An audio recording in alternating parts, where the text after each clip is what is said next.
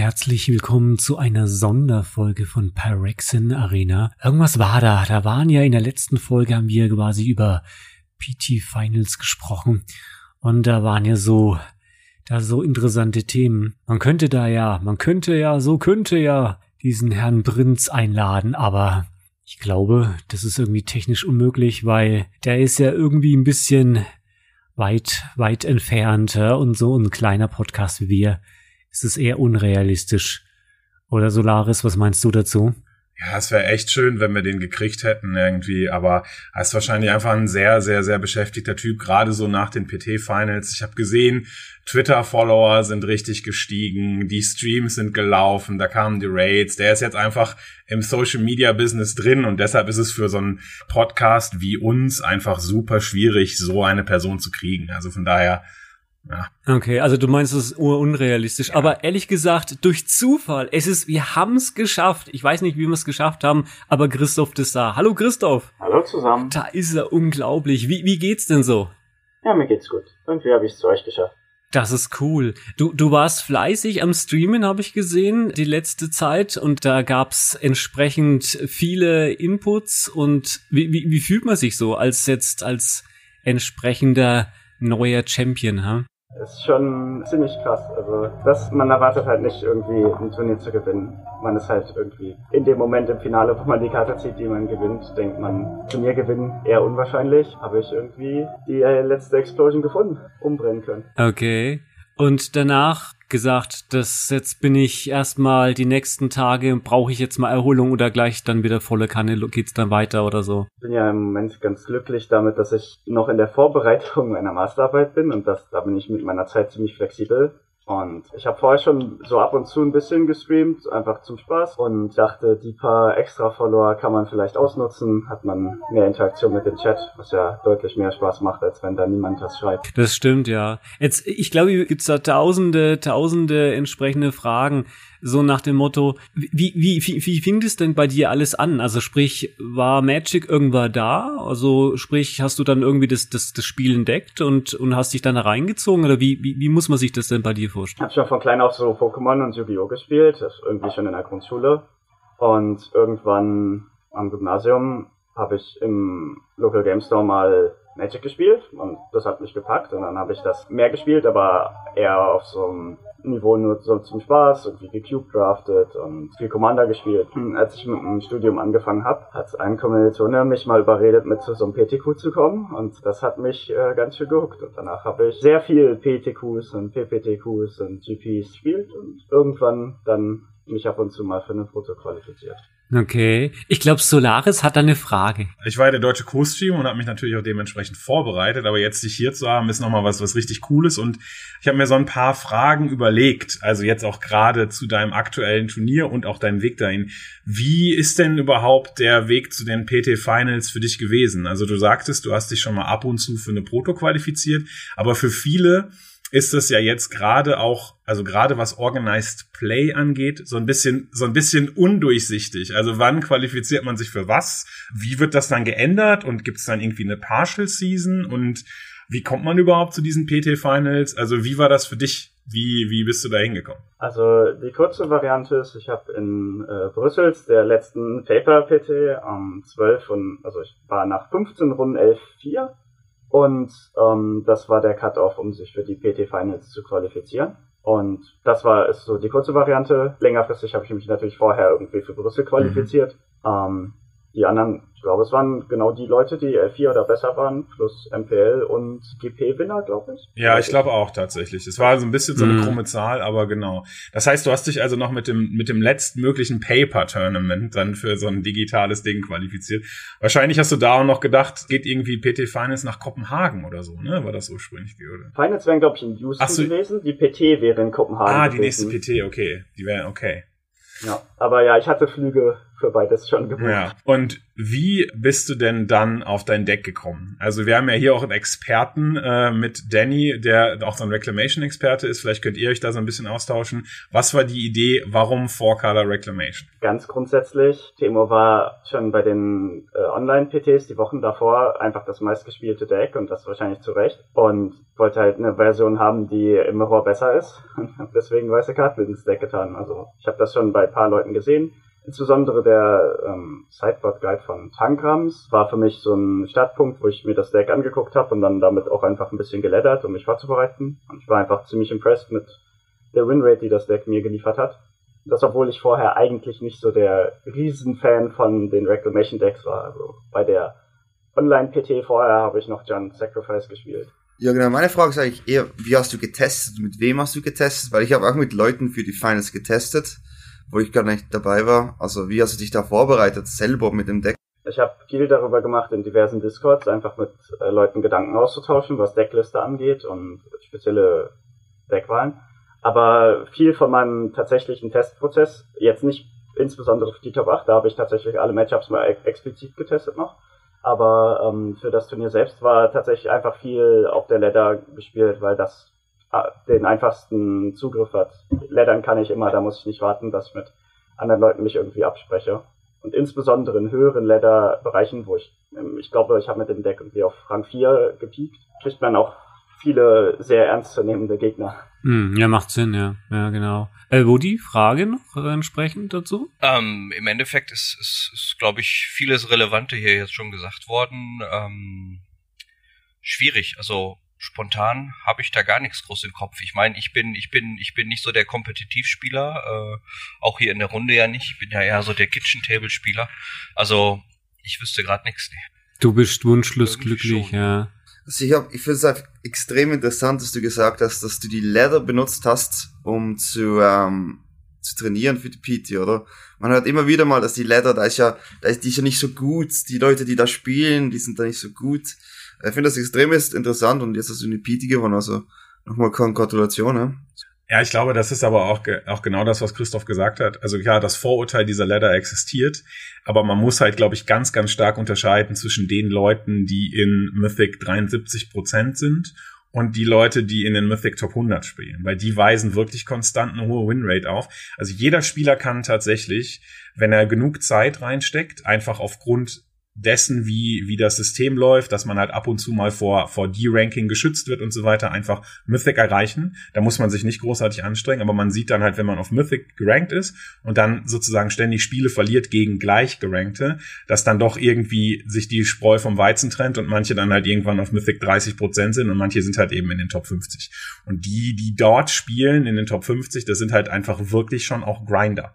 Klar, man sagt immer noch, die, die eingefleischten Leute, die sind alle auf Magic Online. Das sind die, die, das, da ist ein richtig hartes Feld. Aber in der Zwischenzeit ist es schon so, dass auch viel, ähm, ja, auch viele der guten Spieler einfach auf Arena testen. Und so ein Ladder-Finish, eins auf der Ladder oder sowas zu sein, hat halt schon ein gewisses Prestige. Von daher würde ich schon sagen. Ich wollte da nur auch anfügen, dass äh, auch, also der Teil mit auf Magic Online trainieren mag teilweise stimmen, aber insbesondere wenn man sich auch mit dem Client ähm, auseinandersetzen, auf dem man dann auch das Turnier spielt. Was, glaube ich, ein gutes Argument dafür ist, tatsächlich dann auch auf Arena das, äh, den Testprozess zu versuchen auszulagern. Weil Stops und so funktionieren halt einfach durchaus anders und Befehle wie der QQ-Command, den ich ja doch häufiger benutze. Der wichtigste dürfte. Befehl, den, den das Team in letzter Zeit eingebaut hat, gerade für die Reclam. Ich mag das auch einfach. QQ, also es klingt einfach auch so total toll. Also es ist irgendwie, ja, ja, ja, genau, ist richtig. Ja, das stimmt, was du sagst. Man muss sich damit auseinandersetzen. Mir passiert das auch häufiger mal dann vergesse ich einen Stop zu setzen oder keine Ahnung, ich möchte irgendwie antäuschen, dass ich was habe und dann mache ich lieber noch Stops in der Main Phase oder so. Man kann, man kann ja tatsächlich dadurch, dass man in der digitalen Version, so wie das jetzt stattfindet, man schlecht den Player leveln kann. Man kann dann das am Tisch tun. Wenn man Paper Magic spielt, ich meine, die, die professionellen Spieler, die wissen das. Man kann halt durch Körpersprache, durch Mimik, durch Gestiken, wie man Karten hält, wenn man irgendwie zuckt oder antäuscht oder so, kann man ganz, ganz, kann man eine ganz riesige Idee einfach in die Köpfe der Gegner setzen. Das funktioniert nicht, wenn du da einen Ugin-Avatar siehst. Ja, das heißt, du musst irgendwie anders versuchen, den Gegner oder den, den Spieler in diesem Fall zu leveln. Und da hilft dir natürlich auf jeden Fall eine Expertise mit der Software. Also, ja, genau. Christoph, mal so eine allgemeine Frage. Wie, wie findest du die Zukunft, also Stichwort Arena als solches, was das angeht, mit der ganzen Möglichkeiten, äh, den ganzen Turnieren und so weiter, eine positive Sache? Ich sehe es auf jeden Fall, also zwiegespalten. Die an, deutlich ansprechende UI ist natürlich extrem gut, um irgendwie neue Spieler zu catchen. Das Magic Online einfach denkbar ungeeignet mit dem Excel-Aussehen. Äh, ähm, aber Arena hat auf jeden Fall noch viele Probleme, die Wizards irgendwann mal angehen muss. Also insbesondere, dass das Turnier nicht über den, über den Client funktioniert hat, ist ein bisschen schade. Also ich will nicht MTG Melee trash talken, die haben das, also das hat wirklich gut funktioniert, aber es wäre halt einfach noch besser gewesen, wenn man nicht externe Seiten hätte benutzen müssen. Es gibt Sachen, die kann man an der Software mit Sicherheit noch verbessern. Die sind zahlreich, aber ich bin nicht völlig unglücklich damit. Also vor allem für die Viewing Experience ist Arena, glaube ich, einfach viel besser geeignet als Magic Online. Ja, der Client ist ja jetzt nicht äh, quasi so alt wie 2002 Magic Online, sondern er ist ja noch ganz jung. Ja. Ähm, Solaris? Ja, aber ich denke, dadurch, dass wir jetzt Christoph hier haben, sollten wir vielleicht noch mal so ein bisschen expliziter auch auf die PT Finals eingehen. Mhm. Also wir haben die ja jetzt, äh, wir haben ich habe die extrem intensiv verfolgt. Also ich habe, glaube ich, noch nie ein Turnier über 35 Stunden komplett durchgeguckt tatsächlich. Aber ich, ich musste das an dieser Stelle tun tatsächlich, weil ich das eben geco-streamt habe. ähm, ja, du hast halt einfach einen mega krassen Start hingelegt. Also ich meine, so am Anfang des Turniers man sieht halt so die Decklisten, man sieht so den Metagame Breakdown, du siehst, okay, Timor Reclamation ist das meistgespielte Deck. Du hast dich dazu entschieden, Timur White oder wie auch immer man es nennen will, Timur Reclamation Splash Teferi und Dovins Veto zu spielen, um eben gegen das meistgespielte Deck eine Edge zu haben. Zum einen meine Frage ist, wie fühlst du dich zu Beginn des Turniers? Also fühlst du dich, okay, ich habe die Deck Choice hier richtig getroffen? Und zum anderen, wie fühlst du dich, nachdem du einfach 9-0 startest? Und einfach weißt, okay, anscheinend habe ich hier was richtig gemacht. Also, ja, zu Beginn des Turniers war ich ganz glücklich auf jeden Fall mit der äh, Deckchess, weil das Metagame war ziemlich genauso, wie ich das erwartet habe. Ähm, die Mengen an Sacrifice-Decks waren etwas größer, als ich äh, so mir vorgestellt hätte. Aber also ich hatte ziemlich genau erwartet, dass es so ein ganz bisschen mehr als 50% insgesamt Reclamation-Decks sind. Ich hätte mit ein ganz bisschen mehr Vollcolor gerechnet im Vergleich zu Timor. Aber das war vielleicht darüber bei, dass ich mich mit vielen Leuten unterhalten habe, die Vorcolor gespielt haben. Und äh, ja, ich war äh, nach 9-0 ziemlich hyped. Weil, also zu dem Zeitpunkt, ich muss irgendwie, äh, danach waren noch fünf Runden. Ich habe also quasi fünf, sagen wir mal vier Win-and-Ins für die Top 8 von der Pro Tour. Finde ich schon krass. Und also insbesondere da die achte und neunte Runde waren auch noch extrem coole Matches gegen Temo-Decks, mhm. meine ich. Wenn ich, wenn ich das richtig im Du hast, glaube ich, in der neunten Runde, in der in der neunten Runde hast du, glaube ich, gegen Katsuhiro nochmal gespielt, der auch Four Color Reclamation gespielt hat. Äh, wenn ich mich recht entsinne. Ja. Okay, ja, ja, genau. Ich meine, in der achten Runde hatte ich. Sicher? Nee, ich meine, in der neunten Runde habe ich gegen Dominik Götzen gespielt. Ah, okay. Ah, das kann auch sein. Ich glaube, in der achten Runde war gegen. Ah, das kann sein. Ja, ja, äh, das kann sein. Okay, ja, auf jeden Fall. Stimmt, du hast in der achten Runde gegen Katsuhiro gespielt. Du hast vollkommen recht. Meine ja. Notizen sind falsch. Ja. Ja, krass.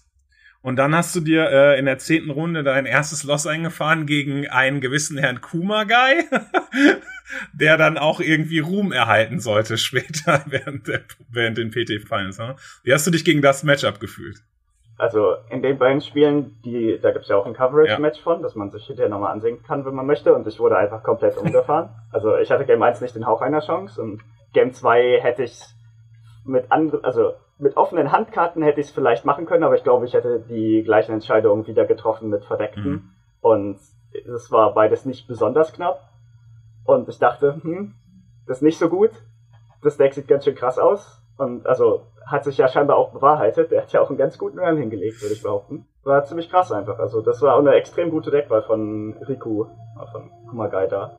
Ja, er hatte einfach, er hat einfach das Mono Black gezaubert, was die Timo Reclamation Decks schlägt, ne? Und dann auch einfach ganz, auch schon antizipiert, dass die, dass die äh, Timo wer auch immer Four Color Reclamation Decks dann viel auf äh, so äh, Solar Blaze und Justice Strike setzen und dann halt auch anstelle von Rotting Regisaur dann einfach den 4-5 Haunting Nightmare ins Deck gepackt und so weiter, um einfach nicht mehr angreifbar durch diese Removal zu sein und dann, also das war schon eine sehr exzellente Deckwahl und das dann zu tauschen, weil die meisten Leute waren ja dann wirklich noch auf dem Rotting Regisaur Plan und er hat das dann einfach in Haunted Nightmare umgeswitcht. Also wirklich kann man nur sagen, hat er auch sehr, sehr gut gemacht und ist ja dann auch tatsächlich zweimal ins Finale gekommen, aber an dir dann trotzdem abgeprallt. ähm, ja, das war krass. Und dann hast du irgendwie den, dann hast du Day 2 weitergezockt und dann, und dann war dir irgendwann klar, du machst Top 8. Was ging dir da durch den Kopf? Überraschenderweise, kompetitiver Magic-Spieler, äh, Top 8 von der Proto machen, ziemlich geil. Ähm, und insbesondere äh, von dem Players Tour Finals, was ja quasi nochmal so ein bisschen kondensiertere Version von der vorher Pro Tour ist. Die Begriffe da sind ja leider mittlerweile etwas schwammig. Das, also ich war ziemlich hyped, hatte mir dann natürlich angeguckt, was noch so in der Top 8 ist und war erstmal glücklich mit meinem achten Platz. Ähm, was, was, du hast es gerade angesprochen, dass diese Begriffe so ein bisschen schwammig sind. Pro Tour Finals. Ja, man hatte das früher irgendwie klarer. Es gab halt irgendwie ein paar Pro, es gab irgendwie vier Pro Touren und es gab die Worlds, über die man sich äh, irgendwie, für die man sich qualifizieren konnte. Und jetzt gibt's halt diese Regional Pro Tours und dann gibt's irgendwie die PT Final und was auch immer. Also, was würdest du denn sagen? Ist das so ein, ist das so ein Mittelding zwischen einer normalen PT und den Worlds, so vom, vom Power Level der Competition? Oder wo würdest du sozusagen diese PT Finals ansiedeln auf dem Spektrum von Magic Turnieren? Ich denke, dass das schon ganz gut hinkommt. Ich vermute, dass es relativ nah einfach an einer alten Pro Tour Day 2 ist, aber an beiden Tagen ah, ja. vom okay. Spiellevel. Das ist wahrscheinlich und dann, also halt vielleicht ein bisschen höher als das. Aber das ist, also diese Begriffe sind halt auch auf der Players Tour waren wenig schlechte Spieler in äh, was du dann bei der Regional. Mhm. Ähm, grätschen wir mal rüber zu Danny. Hat Danny noch ähm, Fragen zu Christoph, wo er sagt, decktechnisch, da möchte ich nochmal nachhaken?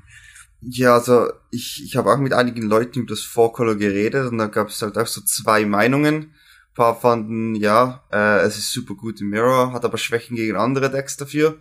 Ähm, was wir halt, es ist schon interessant, dass du einfach gegen Mono Black da im Final gespielt hast, der wirklich noch gegen dieses Deck getecht hat eigentlich. Das fand ich extrem spannend zu schauen. Also für mich war das, als ich diese Zusammenstellung gesehen habe, ich dachte, okay, jetzt, jetzt haben wir ein Final hier.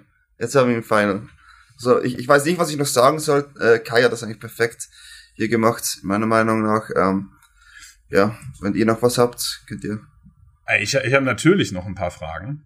Also Solaris ja, hat 30.000 Fragen vorbereitet. Ich mir hier einen großen wenn wir schon mal, wenn wir schon mal hier so eine, wenn wir schon mal hier so eine so eine Ehrenperson dabei haben. Du bist ja dann einfach du bist ja relativ gehen wir mal in, auf die Top 8, um jetzt chronologisch vorzugehen. Also du hast dann ja wahrscheinlich ähm, die Du hast dann Top 8 gemacht, dann hattest du circa eine Woche Zeit, dich vorzubereiten. Du hast ja schon gesagt, du hast dann explizit deine Matchups getestet. Was ein bisschen schade war, ist, dass sie natürlich erst am Freitag vorher sozusagen den Top 8 Tree bekannt gegeben haben. Das heißt, du wusstest also nicht, wen du in der ersten Runde triffst, weil sozusagen alles neu ausgelost wurde.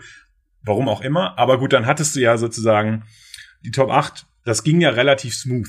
Also wir haben die Top 8 gecovert und dann hast du in der ersten Runde gegen Fernandes gespielt. Das war tatsächlich ein Match, was nicht, was nicht gecovert wurde oder nur ganz wenig gecovert wurde. Alle anderen drei Top 8 Matches waren relativ gut drin und wir als deutsches Publikum dann so, was ist denn da los? Warum zeigt ihr das denn? Es wurde nur ganz kurz gezeigt. Aber das hast du, und dann hast du im, im Halbfinale gegen äh, Christopher Larsen gespielt auf Junt. Wie schätzt du denn da das Matchup ein? Also, ich glaube, dass ich da mit Vorcolor immer noch leicht vorne bin, aber man ist nicht ganz so gut in dem Matchup äh, aufgestellt wie die normalen mhm. Reclamation Decks das sind, weil man einfach ein bisschen weniger fokussiert ist, man ist etwas langsamer darüber, dass man mehr getappte Länder hat, weil man halt acht von diesen Triumphs spielt und häufig auch früh eine Fabled Passage mal spielen muss, um Forest zu suchen, damit man seine Growth Spiral ja. casten kann. Ähm, aber insgesamt würde ich mir doch strukturell eine Advantage geben, vor allem bei Game 1. Das Deck hat einfach keine Antworten für Wilderness Reclamation und Mystical Disputes einfach relativ nah an Cancel für Bolas Citadel und ja. Und dann, was würdest du sagen, wie hat Christopher Larsen es überhaupt in, Top, in die Top 8 geschafft mit dem Deck? Bei so viel Reclamation? also, ist das nicht also, auch schon irgendwie ein Wunder? Das, aber also erstmal ist Christopher Larsen, glaube ich, einfach ziemlich, ziemlich gut ja. mit solchen Decks. Ich habe auch ähm, tatsächlich mal bei einem Team GP mit Christian Haug gesehen, wie äh, Christian Haug gegen äh, Christopher das Hardenskates Mirror gespielt hat und das sah, und, also ich denke, das ist durchaus vergleichbar mit wie Junt mhm. gespielt wird. Und ich denke, sein Sideboard war zumindest in Ordnung, um das Junt Matchup akzeptabel zu machen. Meine Theorie wäre, dass er es vielleicht halt auch nicht unendlich oft gespielt hat. Und also insbesondere dadurch, dass er gegen die Four-Color-Listen nicht so ja. schlecht ist. Das Win and In gegen Kanister konnte man ja on Stream sehen. Das hat ihm wahrscheinlich auch ein bisschen geholfen. Aber ich kenne jetzt natürlich seine ganzen Matchups, die er übers Wochenende gespielt hat, um die Top 8 zu erreichen, nicht genau. Ja, das, das kenne ich auch nicht genau, aber ich fand es trotzdem bewundernswert, weil ich sozusagen von Haus aus ja, erstmal schätzen würde, dass es gegen, wie du schon gesagt hast, gegen Stock Reclamation einfach nicht besonders gefavored ist. Also von daher äh, war das schon durchaus, und dadurch, dass das halt eben so einen großen Metagame-Anteil hatte, hätte ich, gedacht, hätte ich nicht gedacht, dass er es packt, aber er hat es halt gepackt. Ja, und dann kamen die Finals äh, das war interessant, weil die haben da ja die Struktur geändert. Äh, das war ja mal so, dass, also es waren ja jetzt Best of Three Matches. Und es war ja mal so, dass der, ich glaube bei den, bei dem, äh, wer war das, bei den letzten Worlds war es so, dass der, der im Winners Bracket in die Finals kommt, halt sozusagen ein Match weniger gewinnen muss. Also du hast ja jetzt, obwohl du im Winners Bracket warst, quasi diesen, gar nicht diesen einen Loss sozusagen, sondern nur am, An also gut, sondern nur dieses, diesen kleinen Advantage, dass du in Match 1 entscheiden kannst, wer anfängt. Also, das ist natürlich, wenn man aus dem Winners Bracket kommt, irgendwie ein bisschen enttäuschend, ne? Oder? Also, ich weiß nicht. Oder war das für dich okay und findest du diese Regeländerung sozusagen am Ende sogar gut?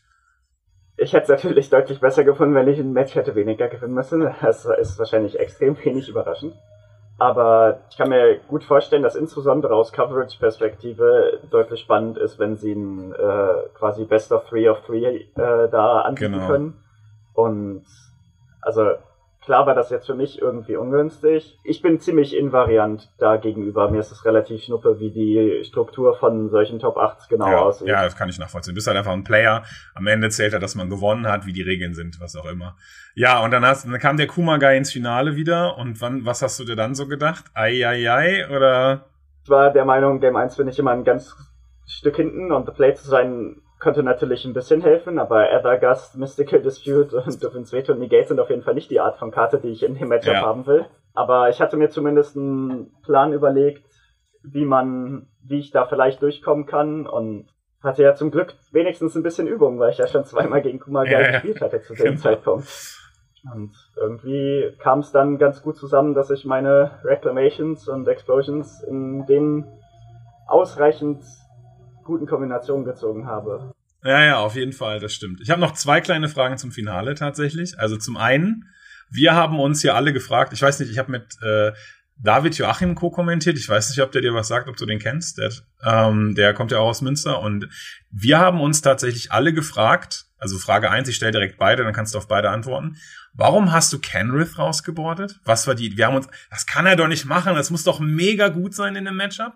Und Frage zwei, wie kommt man auf die Line, einen Shark Typhoon für klein zu cyclen, um noch Expansion Explosion offen zu lassen, um gegebenenfalls einen Removal Spell von Kumagai zu kopieren? Das sind so die beiden Fragen, die ich noch habe. ich werde mal mit dem äh, Kenrit angefangen. Also in der Woche, ich habe so drei oder vier Matches gegen Freunde das Matchup getestet explizit.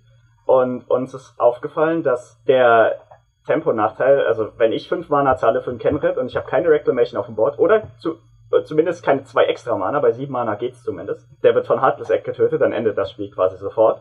Und das ist einfach ein Nachteil, den ich mir, denke ich, nicht erlauben kann in dem Matchup. Wenn man zwei Mana hat, um Heartless Egg quasi zu countern, indem man eine Marke in Response legt, dann ist das vielleicht ganz cool. Aber das ist auch, wie ich eins äh, meiner Matches gegen Kumagai quasi verloren habe, weil ich mich entscheide. Das war, glaube ich, das eine in der zehnten Runde des Turniers wo ich einfach meinen Kenrit leer gelegt habe, statt ihn zu slowrollen, was vielleicht eine falsche Entscheidung war. Äh, und dann wurde er gehard dissected und ich war nicht sofort tot, aber in einer Situation, wo ich nicht mehr gewinnen konnte. Und ähm, ich habe ja dafür einen Spectre Sailor in meinem Deck gehabt, der, also zumindest äh, on the play, on the draw hatte ich ja eine bisschen andere äh, Konfiguration, weil der eben äh, tatsächlich den Death Touch Counter von dem Hunted Nightmare ganz gut einsackt und äh, gegen Gutterbond im Early Game tauscht, um beispielsweise zu verhindern, dass Spawn of Mayhem Turn 3 das Spielfeld schon mhm. wird. Bezüglich des kleinen Typhoons, da sprichst du, glaube ich, auf das äh, Upper Final Ja, genau, an. richtig. Das war ja die Situation, wo Kumagai erstmal ziemlich lange überlegt, ob er mit seinem Kite Freebooter angreift. Genau, richtig. Und hat, ich weiß nicht mehr genau wie viel Mana, ich denke vier oder ja. so. Greift an mit ähm, einem Spawn of Mayhem, einem Knight of the Eden Legion und, und entscheidet sich mit dem Freebooter. Oh, und wir alle im Chat so, glaub, oh, unglaublich. Und ich, also, ähm, er weiß ja, dass ich einen Shark Typhoon in meiner Hand habe. Den kannte er vorher genau. von ähm, dem Freebooter.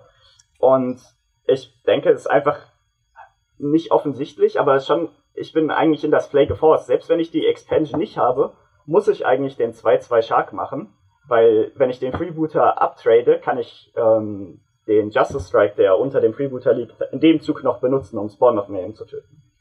Deswegen, also ich glaube, es war einfach in dem Moment ein kleiner Fehler von Kumagai, da mit dem Freebooter anzugreifen. Es war natürlich für mich sehr angenehm, dass ich es in dem Sinne punishen konnte, dass selbst wenn der, der Removal, also wenn kein Removal da ist, funktioniert es, weil ich dann einfach den Block mache und den Justice Strike casten kann und wenn Removal da ist, kann ich den Removal Spell einfach kopieren und bin auch in einem okayen Spot. Tatsächlich war ich ein bisschen unglücklich, dass es Murderous Rider war, weil dadurch habe ich in dem Zug fünf Leben verloren und der Knight of the Eden Legion ist getriggert. Stimmt, ja.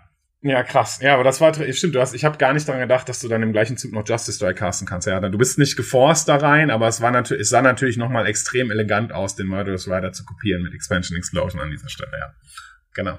Das stimmt. Da ein bisschen die Möglichkeit zu haben, um den Removal Spell etwas herumzuspielen, war natürlich angenehm. Ja, sehr cool. Ja, und dann hat es einfach gereicht. Und ich glaube, wir haben äh, am Ende oder zumindest auf der Homepage von Magic GG das äh, absolut abgefahrenste Victory-Bild aller Zeiten eines Siegers von der Proto. Ich weiß nicht, hast du es selber schon gesehen? Ja, ich, ich äh, vermute, ich äh, habe das Bild schon häufiger das gesehen. Ist dein, das ist dein Card Market Sponsor Bild oder so, ne? Ja, ja, das, ja, genau. das ist einfach ein mega geiles Bild tatsächlich. Wundervoll. Na gut, okay. So sehen halt die Sieger aus von heute. Ja. Ja, jetzt einfach als nächstes, was hast du als nächstes vor? Oder jetzt hast du die PT gewonnen, möchtest du Worlds, möchtest du streamen? Wie, wie sieht's da jetzt bei dir aus, planmäßig? Ich werde wahrscheinlich im Moment einfach nochmal, solange ich da mich nicht selber quasi burnoute, das hatte ich leider schon ab und zu, wenn ich zu viel Magic gespielt und oder gestreamt hatte, dass ich dann nochmal eine Woche Pause brauchte. Ich denke, das ist auch sinnig, sich die dann mal zu nehmen. Aber solange das nicht der Fall ist, werde ich einfach wahrscheinlich wieder so gegen um Mittag herum unserer Zeit äh, meistens ein bisschen streamen. Ich hatte vor, die nächsten Wochenenden die internationalen Red Bull Qualifier zu spielen. Und ich habe mich ja jetzt für die Grand Finals qualifiziert, wobei ich glaube, dass noch nicht zur Verfügung ist, wann die tatsächlich stattfinden. Aber das ist auf jeden Fall das nächste größere Turnier, das ja dieses Jahr einfach die Worlds ersetzt. Wenn ich richtig informiert bin, freue ich mich auf jeden Fall ganz schön drauf. Weil so ein 32-Mann-Turnier um 250.000 Dollar ist, glaube ich, ziemlich cool. Aber da muss ja vorher noch das Mythic Invitational stattfinden, für das ich nicht qualifiziert bin. Das heißt, da werde ich einfach mal als äh, Zuschauer mir das angucken, was die Leute da machen. Also du hast viel vor in der nächsten näheren Zukunft, wenn man so schon sagt. Auf jeden Fall. Wie heißt es so schön? Gibt's noch Fragen? Gibt's, hat vielleicht Christoph sogar eine Frage? Könnte ja auch sein, wir drehen mal den Spieß um. Mir fällt gerade äh, vielleicht die Frage, ähm, wo ich euch eigentlich finden kann. Weil, also, ich hatte von äh, divers, also insbesondere äh, Solaris und äh, Danny habe ich schon äh, ab und zu auf Twitch gesehen und auch mal reingeguckt, aber nicht besonders viel. Und äh, das ist für euch ja vielleicht auch interessant, das hier mal reinzupacken damit.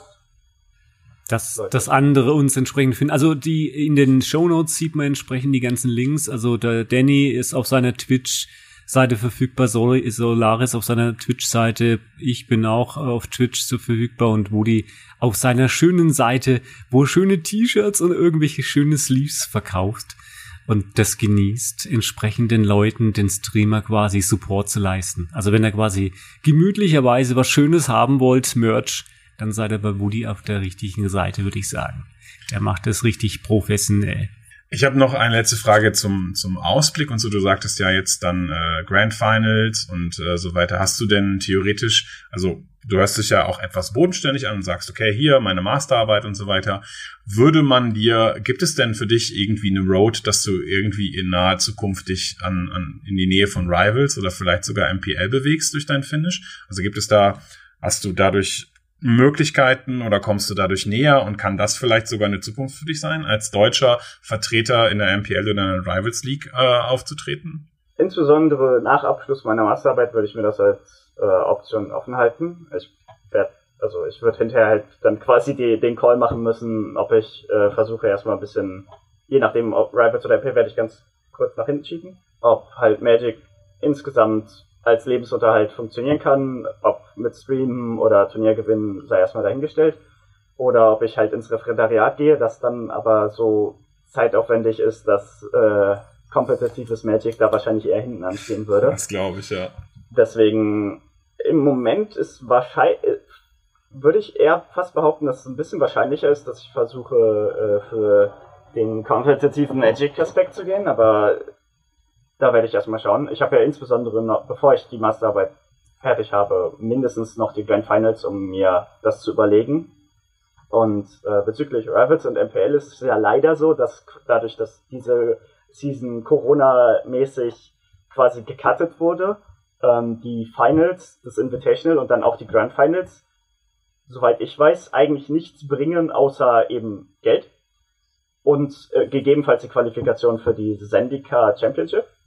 Okay, das wusste ich zum Beispiel gar nicht. Und erst da geht es, also ich will nicht behaupten, dass ich mich mit Organized Play auskenne, aber wenn ich es richtig verstanden habe, sieht es so aus, dass quasi erst ab äh, der Zendika Championship wieder äh, die Turniere wieder eine Rolle spielen, was Rivals Qualifikation angeht, sodass dieses Player, dieser Players to Finals Sieg tatsächlich nur mich für Turniere qualifiziert und mir halt ein paar tausend Dollar äh, gibt, aber eben nicht in Richtung Rivals hilft, was natürlich für mich jetzt ein bisschen schade ist, aber ändern kann ich es nicht. Okay, das wusste ich gar nicht. Das ist natürlich wirklich doof. Okay, klar. Um die Frage nochmal äh, wegen der Masterarbeit, da sind wahrscheinlich die auch die Zuhörer wahrscheinlich auch interessiert. Masterarbeit welche? Also ich studiere Lehramt an Gymnasien äh, für die Fächer Mathematik und Philosophie. Und ich darf mir relativ frei aussuchen, in welchem Fach beziehungsweise welcher Didaktik oder sogar Erziehungswissenschaften ich äh, die Masterarbeit anfertige und habe mich dann irgendwann dafür entschieden, die in Psychologie zu machen.